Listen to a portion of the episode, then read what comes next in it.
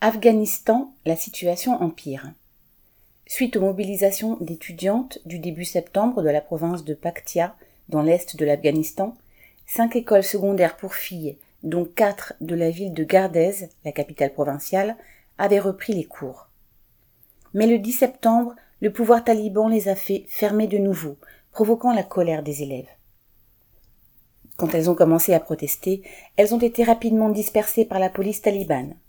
Malgré celle-ci, des femmes continuent ainsi courageusement à manifester contre la fermeture des écoles secondaires pour filles dans la plupart des provinces et l'interdiction qui leur est faite d'accéder à de nombreux emplois, sans parler des injonctions du pouvoir de se couvrir entièrement en public avec une burqa.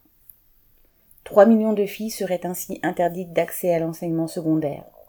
C'est dans les campagnes qu'elles sont les plus nombreuses à être privées d'école et depuis bien longtemps, ne serait-ce que du fait de la situation économique. En effet, un peu plus d'un an après le départ de l'armée américaine et la prise du pouvoir des talibans à Kaboul, la situation s'est encore aggravée. Les sanctions prises par les pays impérialistes ont comme toujours frappé surtout la population. La suspension de la plupart des financements d'aide au développement, par exemple, a touché la grande majorité des services sociaux. L'aide internationale, qui s'élevait à plus de 8 milliards de dollars par an, soit l'équivalent de 40% du PIB du pays, ne parvenant plus, l'économie afghane s'est contractée de 20% à 30%.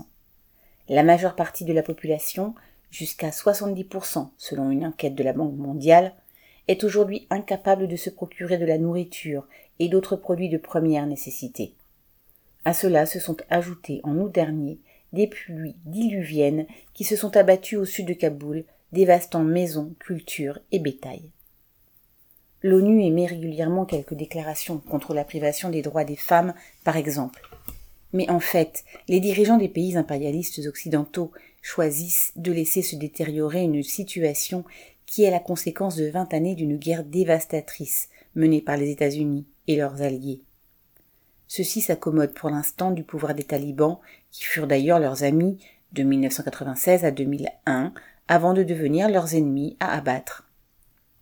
Au fond, Tant que l'ordre règne, peu importe que la population afghane meure de faim et soit privée de toute liberté.